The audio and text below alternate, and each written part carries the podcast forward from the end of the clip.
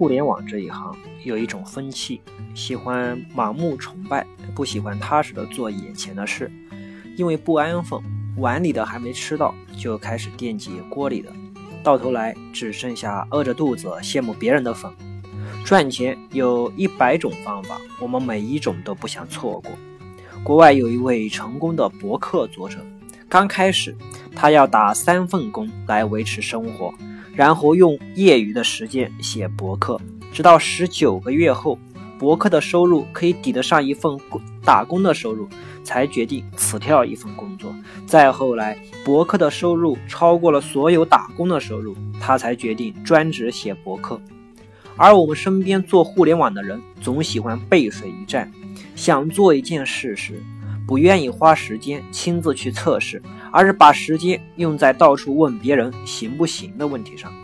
一个项目刚研究没多久，又听说另一个项目有人赚钱了，总是怀疑自己做的事没前途，还是别人的项目能赚钱。到头来，他掌握了一百种赚钱方法的皮毛，十八般武艺，样样稀松。青春不是用来看热闹的，无论哪一行，无论是谁。凡是能比别人赚钱多，肯定是比别人研究的更深。如果你的资源贫乏，那么专注好一件事情将是你的唯一出路。在自己最擅长的领域，投入比别人更多的努力和时间。先不用考虑赚钱，钱会来找你的。但是这个过程并不容易，你常常会自我怀疑，还会有各种新鲜刺激的东西总是来诱惑你。但是，你必须知道，自己目前还没有立足之地，站都站不稳的人，就算马拉松的冠军奖金有一百万，那跟你也没有关系。不要只看冠军跑了几个小时就得到了一百万，他背后付出的努力才是你应该关注的。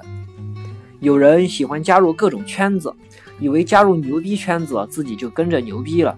哈，我认识马云，明天我跟他说说，给你股份。可是，然而并没有什么卵用。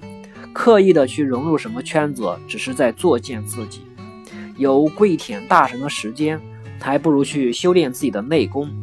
当你足够强大，就会知道圈子和资源不过只是衍生品。把你擅长的事做到极致，你会成为大神。你可能觉得自己是个 low 逼，根本没有擅长的事，甚至连个爱好都没有。